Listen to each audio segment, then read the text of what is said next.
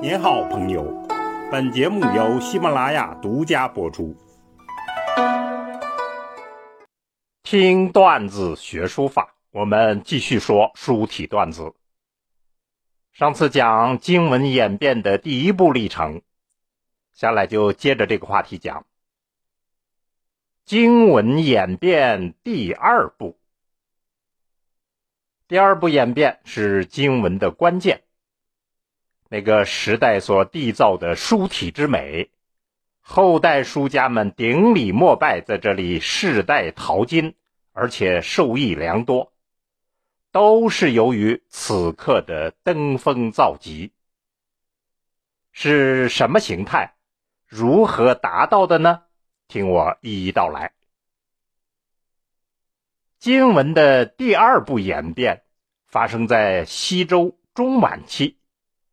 乘着早期发展的趋势，前面我们已经讲过了厉鬼那样一种古朴平易之风，那么进一步的规范化、简单化、线条化，就使得早期的雄浑之气凝聚为一种内在力量，达到了经文的成熟阶段，是西周经文鼎盛的标志。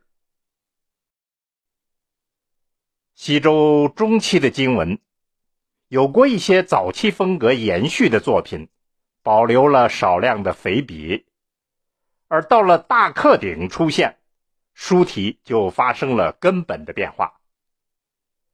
大克鼎是善夫，就是主管天子膳食的官，他的名字叫克，是他的鼎。铭文呢，总共二百九十个字。前半段呢是颂扬祖父功德，赞美他的德性，而后半段呢是说周天子重申克的职务任命，而且赏赐他礼服、土地、奴隶，克就铸此鼎以纪念。此鼎的纹饰图案森严庄重。表明周公治理作乐已经建立了完备的礼法秩序。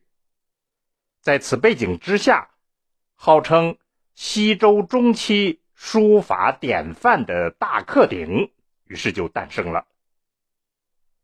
早期经文凝重雄浑，到这儿就变成了质朴，肥笔波折都被古朴平易的线条所取代。棱角锋芒、折笔直画都不复存在，跌宕起伏变化都纳入了规范之中。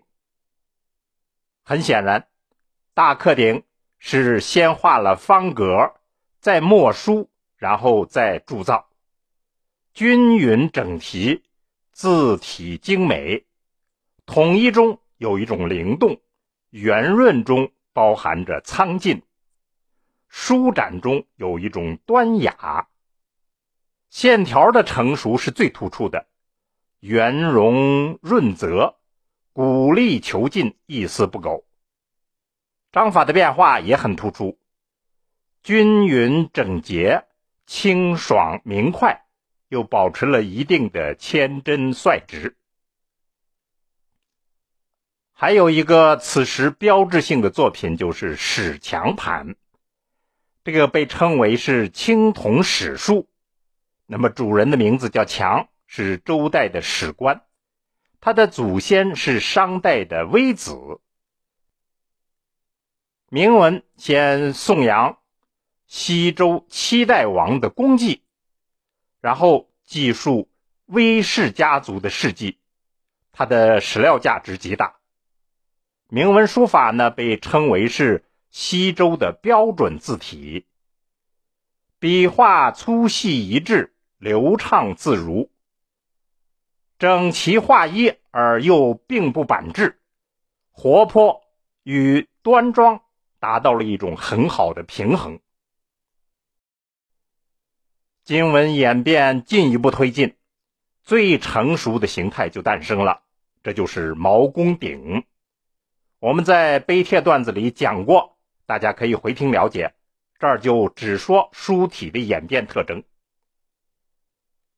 毛公鼎的书体呢，完全摆脱了商代经文的特征，建立了西周自身的形式，是成熟的经文的典范。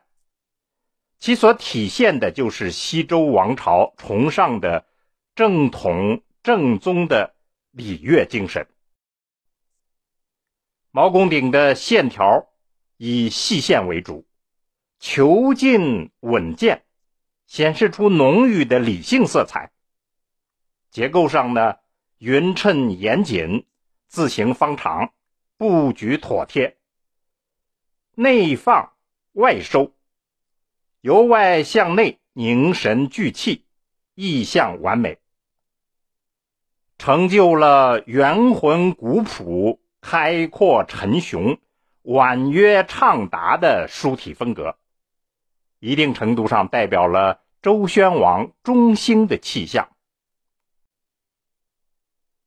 西周晚期，经文演变还出现了新的动向，代表作品就是别具一格的国际字白盘。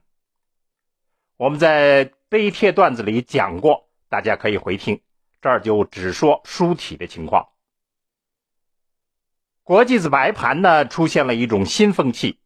线条清丽、流畅、挺进、方圆兼备，在规范中间求变化，造成了极强的空间动荡效果。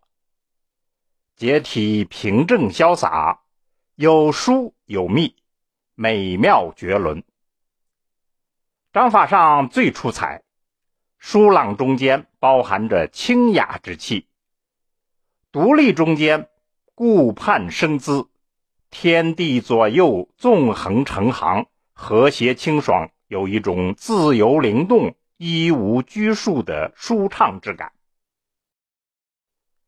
这样的新风气传承到了后来的石鼓文，直接又影响了后代的秦系书法，被秦小篆所完全继承。当然，这是后话。总体上来讲，大克鼎、史强盘，再到毛公鼎，最后到国际字白盘，基本上就代表了这一时期的主要成就，显示了金文书体演变的轨迹。这一演变的历史背景，主要就是周公辅佐之下，治理作乐达到了成康之治的鼎盛时期。后来是周厉王激起了国人暴动，再后来周幽王丧国，周平王东迁，西周就完结了。这个历程中间最突出的所谓四大制度，就是封建制、宗法制、井田制和礼乐制。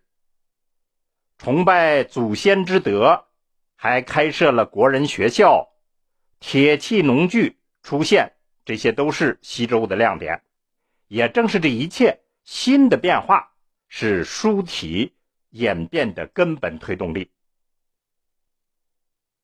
一定程度上，书体推上了巅峰，而接下来呢，王室衰微，列国兴起，经文书法又过山车一般进入了完全匪夷所思的疯狂漩涡之中。具体如何，且听我们下回分解。好，听段子学书法，我们下回再见。